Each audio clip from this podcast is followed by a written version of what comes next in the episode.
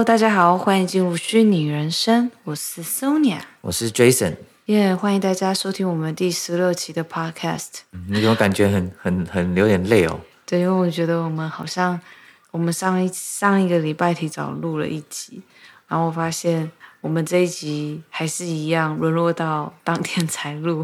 啊，没有关系啊，我觉得这个。反正我们都有每一周都有给给给大家一集这样子就。我们就来看看我们什么时候可以跟大家公布我们准时发布的时间。已经录了三个多月了，我们的目标就是可以公布说，譬如说我们每个礼拜六台湾时时间几点上这样。好像做不到哎、欸。大大家都是什么时候比较觉得什么时候听比较好？我们也可以收集一下大家想法，然后我们就选那个时候固定。今天我们来聊什么？游戏产业怎么了？不是游戏产业的发展跟变化。我们主要在聊的是游戏的沉浸感这回事。我觉得就是说到沉浸感这件事情，就是在指其实你能够多投入一个游戏，然后其实不止游戏嘛，包含。我们看电视剧，我们看电影，其实沉浸感都是很重要的。嗯，就是，也就是会不会容易出戏的问题嘛。今天那个演员演不好也会出戏。你今天游戏里面有什么样的东西，就是品质不优，或者是剧情很莫名其妙，你你可能也会有一种出戏，对不对？对，这是原应该是说这是原先我们一直在讨论的沉浸感。但是我觉得呀，今天想要讨论这个话题，就是因为我觉得。现在的这个区块链游戏，这个 GameFi，嗯哼，游戏金融呢，它产生了另外一种新的沉浸感的定义。它突应该说它突破了。嗯，怎么说？哦，我以为你有想说什么。好，那我继续说，就是因为我们以前玩游戏，我们我们觉得游戏好不好玩，其实更多的是就是我们能不能从游戏里感觉到一些就是人与人的共鸣感。对对对，所以像对我来说，我可能。就是 那个心智比较老一点，嗯，我就觉得说，我一直到现在，我还是觉得我以前玩的那个叫做《魔力宝贝》的这个线上游戏是，在我心中就是。很特别的一个地位跟存在。你你要不要跟大家说，你第一次玩是什么时候？我第一次玩应该是没有，其实是小学大那个时候，就是那个时候就是那个时候在红的啊，天堂啊，魔力宝贝啊，石器时代啊，然后还有好多什么。我跟大家说，Jason 是小学的时候开始玩，可是他一直到去年都还有再回去玩过。对，就坦白说，我觉得呃，不知道是我很念旧还是什么原因，我就是觉得说，因为魔力宝贝这种游戏呢，它是真的能感觉到。呃，人跟人的连接很重，因为它游戏的设计的关系，它会倾向你就是一定需要跟别的玩家有好多的互动，好多的这个这个讨论，你才能呃得到游戏的一些奖励，你才能破关。那所以不知不觉，就是当然了，我得说补充一下，游戏故事本身是很棒的故事，但是我觉得更重要的根本都不是这些故事，就是。我做了多少任务了以前，然后我现在早早就不记得那些任务的故事，大部分来说，但是我唯一记得的，为什么我会一直回去玩，是因为我就是记得一种那种那种温暖的感觉。对，就是他就是永远给我一种人的温暖的感觉。但是你都没有去记得刚开始带你飞的人。没有，我 其实其实会记得啊。问题是以前不会想过说要什么留联系方式，就是大家留的联系方式都是游戏里的名片，而不是后来都不见了吗？也不能说都不见，但是我的意思是，我觉得很多人可能跟我一样，他感受的，他还记得这个人的温暖，所以就是我们总是很奇怪哦，就是说我我高中呃，好比说没有升学压力了，放放假了，放假闲到不能再闲的时候，我就是会一直不知不觉想起来魔力宝贝这个东西，就是想去玩，嗯、所以我们都叫这叫回锅，就是回锅玩家，就是指说你是你你是以很以前就玩过了，然后但是你有一阵子没玩，然后。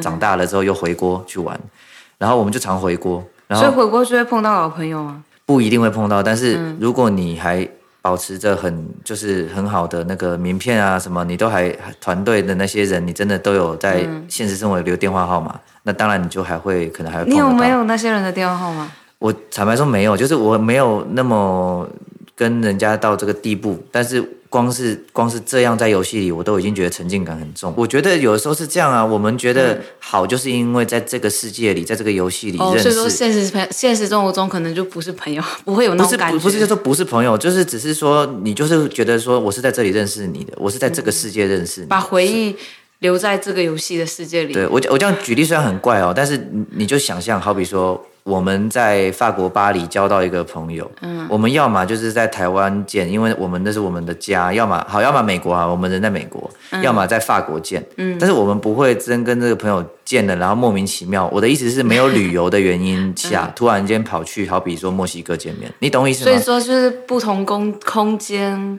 有不同空间的人的朋友，对啊，而且而且可能我们在聊的话题都是可能游戏里任务的事情啊，或游戏里面的谁谁谁怎样的事，所以好像还是适合在那个世界里做这些事啊，这样子啊。嗯。但是但是我也不能完全代表所有人立场嘛，就是有人确实很快在游戏里交朋友之后，直接交到现实生活来，还是有的。嗯。但是我只说可能我不是这种人，这样。然后，但是我觉得我还是要强调一个点，就是我觉得要讲特别感人的一点，是因为。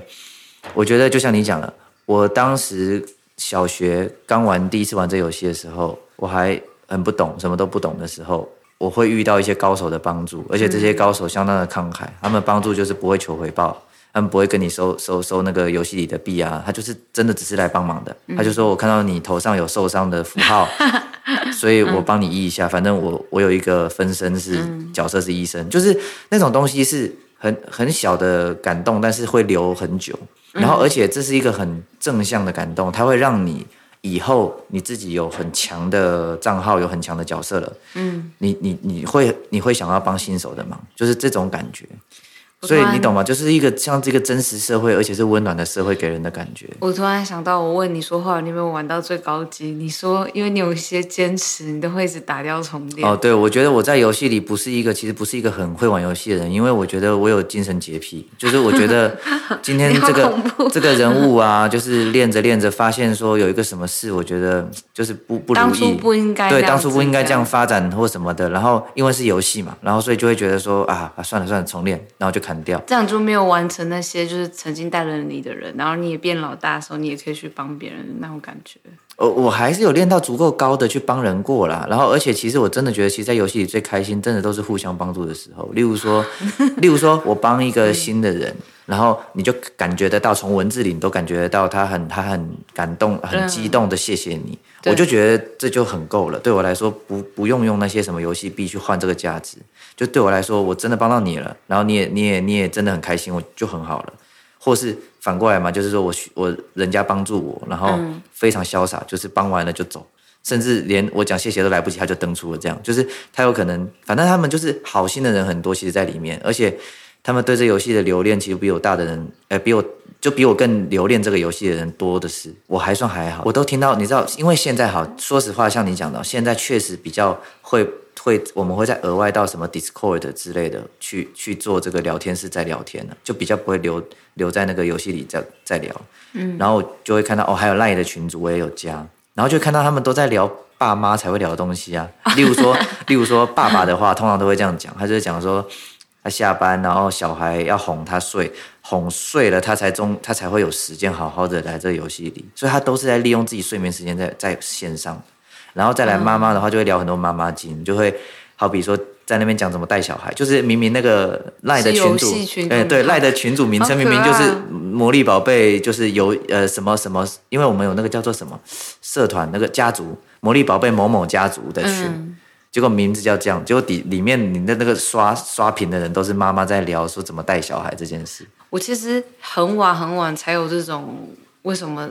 能理能理解说大家会喜欢玩游戏，嗯、那个时候刚毕业，然后工作迷茫，所以才开始玩了一款游戏，然后在里面短短的三个月花花了一千美金。哦，你要自己自首，我原本还我原本还不想要揭露你这个事情，但我不能讲什么游戏，因为我觉得太 crazy，嗯。但是我懂的感觉，但是我没有到，我觉得我我可以完全不用进去，所以我进去只是因为我真的在里面花很多钱。但是你看，我们会在里面。真的把情绪、感情在在里面投入，就是对你真的会去在意游戏里的一些人事物，就这种感觉。对，但是我的意思说，我觉得跟你那个游戏不一样是，是这个游戏是比较氪金，应该是说现在很多游戏都是氪金，然后转化很快。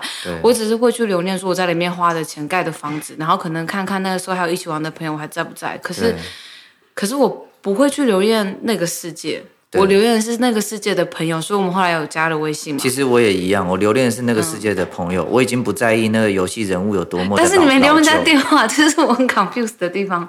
你为什么没有留人家电话呢？可能因为我一直砍掉重练吧，所以我没办法跟人家维系的很久。哎、欸，你说这个我，我我我还不太相信。我觉得你就是留恋那个世界。没有没有，真的不是那个世界。那你把那个世界认识的人带出来就好了。你你你你听我说，那个世界，我如果自己一个人去做任务，嗯、我自己一个人去练级，对我来说就没那个意义。不，我的意思说，你留恋那个那个世界跟那个人一起，可是我是留恋那个人，我是我不会留恋那个游戏。哦，那你你你你有特定的人当好朋友？对，对我来说，我不我不是很在意说跟谁特别要好，我在意的是一个氛围。所以就是说，嗯，我进去，我其实就是想要赶快凑凑一个家族加进去，加进一个家族。然后你会发现，那家族它会有自己固定的组点在那边，大家都聚在那，然后你就游戏人物放在那里坐下，你就会听到旁边人在闲聊，就是这种感觉。然后。闲聊什么你也不知道，有时候很有趣，你会加入；有时候跟你无关，那你就放着。但是就会一直听到那个、那个、那个对话出来的声音，就这样啵啵啵啵这样子，就是有人讲话就会有这个啵的声音，然后再配那个游戏的背景音乐，就是对你来说。嗯对我来说啦，就是它已经是一个一个我不可磨灭的那种童年回忆，尤其是那个游戏音乐。你知道，游戏音乐是真的会让人想哭的，因为如果这游戏对你以前来说很重要，你每天放学回家就是玩这游戏的话，你现在听到那个游戏音乐，你就是就是莫名会有一种，我觉得。暖暖的眼泪的感觉。对，我觉得这个，因为我都已经被你听、被你讲讲到，我都觉得很厉害。就是你不是说那个伺服器，后来是他们原本出的公司不要了，然后是你们这些回国人去建的。对，但不是，我现在这样继续讲下去，感觉像这一集是在讲魔力宝贝。对，我也觉得今天这一集，我帮我一分钟做结束，跟元宇宙没关系。对，我再赶快拉到现在的游戏，好不好？我的我们已经讲了十四分钟。对，你说的那个真的很厉害，是因为。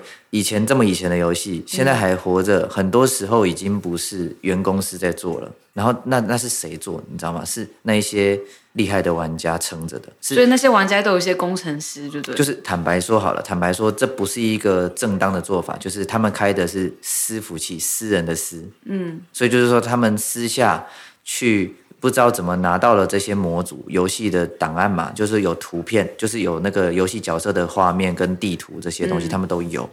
然后他们就自己经营他们。可是要会用也要很厉害吧？对，所以我就说是很厉害的玩家，又要有钱，而且他还肯把钱花在这种很明显就在萎缩的这种产业上，你懂吗？所以他们真的是，他们真的很有心啊。回忆耶。对啊，而且就是我们都很感谢这样子的人，而且更厉害的事情是，他们经营的非常好，好，就是我指的经营的好是什么？我们都知道，现在很多游戏厂商，他们是为了赚钱才出游戏，嗯、所以他们可能卖一波回忆，就是故意说，哎，那个以前什么经典游戏在线，他们很爱这样去去削一波老玩家的钱。嗯、但是说实话，他们又在开什么商城，嗯、然后都是你你就直接，反正你就是你缴的钱越多，你就越强，就变成破坏游戏平衡。但是你知道我我我玩那个我我还是不要讲是哪一家嘛，就是说我玩的那个师傅去做这个魔力宝贝的，嗯，我不用讲，反正你们如果有兴趣去查魔力宝贝师傅哪一个评价最好就是那一家，然后那一家为什么评价好是有原因的，就是他游戏管理员其实就是老玩家一个啦，但是游戏管理员他真的会很快给任何玩家现在给的回应，例如说游戏最近因为因应什么季节万圣节开了一个活动，但是玩家发现这个活动哪里有 bug。他们在论坛上面哦，论坛哦，那么老旧的平台，他们在论坛上面马上跟管理员讲说哪里哪里测试也有问题，管理员是真的会马上去处理。管理员有几个？我好好奇。这这才是一个好的，像是一个 community，你懂我意思吗？所以他们是好几个人一起在经营这个吗？当然啊，当然还是要好几个，他们还是算是一间公司的呀，就是在经营这个游戏。但是我能看见的就是这些游戏里的玩家是非常乐意的。出资把这钱交给他，因为他们真的对这个建立这个这个私服的人是是怎么讲？反正就是是很佩服的，因为我他们做的很好。我就是试着要跟 Jason 一起玩他最喜欢的游戏，但是我玩不下去，因为那个我这样会我这样讲会被不会魔力宝贝的人骂？没有，因为我觉得很。我觉得是能理解你的，因为你没有那个魔力宝贝的过去，所以你对。其实我小时候根本没有玩游戏，我真的是大就是到到前几年我才知道，就是线上游戏会这么好玩。那你有玩风之谷啊？你对风之谷没有这种感动吗？没有，因为我是我跟我们家那个时候是一台电脑，我跟我弟妹轮流玩，然后也不是很认真在玩，然后也不知道怎么跟人家聊天，只是会看到有字跳。就以前不是很懂电脑，嗯、真的是最近才有。小时候小时候就是。就是对电脑没有太大的感、哦、感觉。那可能是因为我小时候就已经体验到了那种什么叫做在游戏里交朋友的感觉。对，然后我而且我也体验到有在游戏里被被就是。被人家帮忙的感觉，所以我就觉得很棒。网恋吗？呃，我坦白说，真的没有网恋。你没有网婆吗？我我没有，我怎么可能？不是那个那种，不是这样有点扯太远了吧？我们这样聊不完呢。好了，我先说，我就试着要跟你玩，但是他那个现在那个图哈，就跟就跟 NFT 里面不是就跟那个 Minecraft 一样嘛？但重点你就不喜欢这种嘛？就重点不是那些图，重点是它背后的技术，而这个游戏的重点是什么？它背后的故事。扯回来了，因为我们分别代表的是。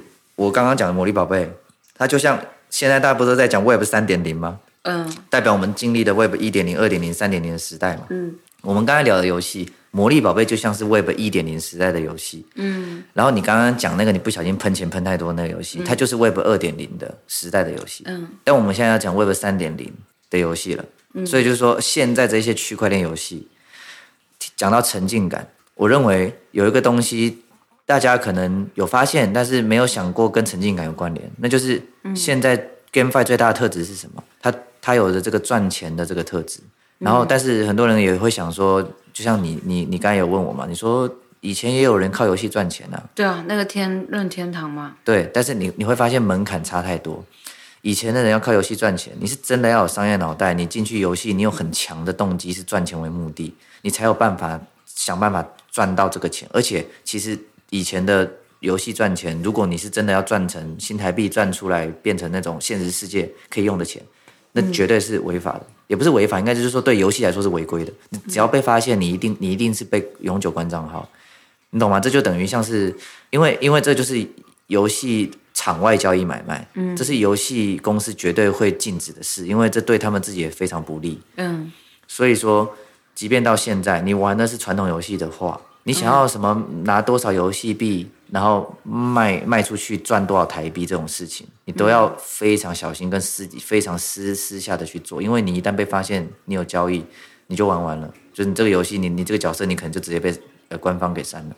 好，所以我现在讲的重点是，现在呢是所有游戏只要是区块链游戏，都是光明正大的在鼓励你来玩，然后透过玩他们的游戏去赚里赚里面的那个加密货币来赚钱。所以你说现在沉浸感比较像是它已经可以取代解决生活的问题，现实生活的问题。对，所以你会发现，回到我刚才说一点零时代。我即便说这个游戏再怎么温暖，再怎么有人情味，对不对？但是有一件事我永远抵抗不了，是什么？我我如果要上学，我就是要上学；我要写作业就要写作业。要上班就。然后对，然后像现在大家都是爸爸妈妈妈还要玩，那你看他们是不是都只能在工作完后，呃，哄完小孩后才能玩？那他们真的是玩的真的是一个回忆，他们很努力。对啊，所以所以我意思是说，现在这个游戏。三点零，嗯，我能很肯定的是，目前三点零的游戏来说，就是以游戏的有趣度、丰富度跟里头画面的精美度，绝对比不上以前的游戏。对啊，就是很对。现在的我不知道，我们不知道现在的 GameFi 的游戏长什么样。你你去看就知道，当然还是有各式各样的长相，但是我只是说游戏本身的好玩性。仍然没有以前那么厉害，嗯、但是问题就是说，因为技底层技术改变了，有区块链的技术的去去支持，所以能真正达到说大家在里头不止玩还能赚钱，嗯、所以是赚钱这一点大大的突破了以往的限制。也就是说，你刚才讲了，就是我们以前呃，你看现在爸爸妈妈就算要怎么回回回忆重温魔力宝贝，都都要把现实世界的问题解决完才能偷玩一下，还要牺牲睡眠时间。嗯，那但是你看。现在之所以你可以在游戏里达到几乎叫做完全的沉浸感，是因为你还真的可以在游戏里一直不要出来。为什么？因为因为你在游戏里你能赚到钱，赚钱能解决现实生活很多问题。对，然后就可能照顾小孩这件事情，他会知道爸爸在工作。也也当然对，也有人会把区块链游戏当工作，但是我的意思是说，它它比起绝大多数工作来的有趣多有趣多了，因为它的设计角度还是以游戏为出发点设计出来的。嗯所以，我意思是，现在三点零的游戏威力是在这里，它解决了一个游戏一直以来无法去普及化的问题，就是当你玩游戏，你就等于没在赚钱，这种感觉，你懂吗？那现在没有，现在你游戏还可以顺便赚，所以我觉得再怎么说，还是一个相当厉害的一个突破。所以就是你想讲，就是以前的沉浸感跟现在的沉浸感是一个很大的一个差别。对，就是以前从来不可能会讲赚钱是游戏沉浸感的一部分嘛，不可能。嗯，但是现在的游戏沉浸感其实已经有一部分是来自于赚钱。嗯，有些人觉得我可以透过游戏赚到钱，这也是一种成就感啊，你懂意思吗？对。然后有些人也会觉得说太好了，他可能以前又一直梦想着我可以在。游戏里，要是我能在游戏里，你懂吗？就是直接直接过我的整个生活，那多好。以前是打游戏冠军赚钱，有这样吗？哦，对对对，你要说游戏赚钱不是没有，嗯、但是那个是什么？是透过你把游戏玩得很好，参加比赛赚奖金。还有一件事情是，你说就算以前真的有人，就像你说的商业头脑很厉害，然后一开始就知道要什么规划在游戏赚钱，但是他拿就是譬如说拿出来犯犯法，或者是拿出来它的流通性没有那么高。对啊。像现在的区块链游戏的话。有那么几几几万种加密货币，它是有一定的流通性在外面。对啊，对啊，你你已经做了很好的比较了呀。嗯嗯，那些游戏里有头脑赚钱的人，但是你看他要很依赖这款游戏，现在受不受欢迎？这游戏不受欢迎了，这钱就没价值了。他赚了，嗯，还能卖多少？然后再来，他又要小心的卖，都是违法违规的。然后你说的那种职业游戏高手，他们的问题是在。职业生涯很短暂，而且这种游戏高手不是人人都可当的。嗯，你要训练自己的手速、反应能力、判断能力很久的，你就很努力的一直玩同一款游戏哦，要把它玩的很精。哦、但是你看现在是，现在有现在门槛是大家要了解一下什么是电子钱包，对不对？了解一下加密货币这个游戏用的是哪一种？嗯、问题是你只要一开始搞定这一切。其实这些游戏，你你就是认真去找到它的这个给提供你赚钱的系统在哪，你去你去做。我对，而且我听说其实其实没有到很困难，只是说可能刚开始还是要放一点钱进去。哦，对。然后但进去之后呢，你可以真的一天只玩一个小时就赚钱，就做一些简单任务。对啊，但是你你知道，你说放一点钱进去，现在大概什么一两百美金，我我以前买游戏点数卡早就超过这个钱了。然后你你你自己在游戏储值的也早就超过这个钱了，所以这个门槛我觉得对不对？所以你看这个门槛根本上不了什么。花钱买游戏？因为以前没有这种技术啊，这个 突破其实是很重大的。以前是要花钱玩游戏，现在可能是在游戏里赚钱的。对啊。在钱上面是完全反过来的观念呢，居然做得到，所以我还是觉得很棒的。即便你说的现在游戏这个画面很不精致嘛，但我这就是说到另外一个议题，就是现在大家就是要呃要很厉害的技术人一直在突破突破再突破，像是 WiFi 从这个二 G 三 G 到现在四 G 五 G，那现在等于说，因为他们要用 VR 用 AR 这种新的界面跟技术去呈现游戏。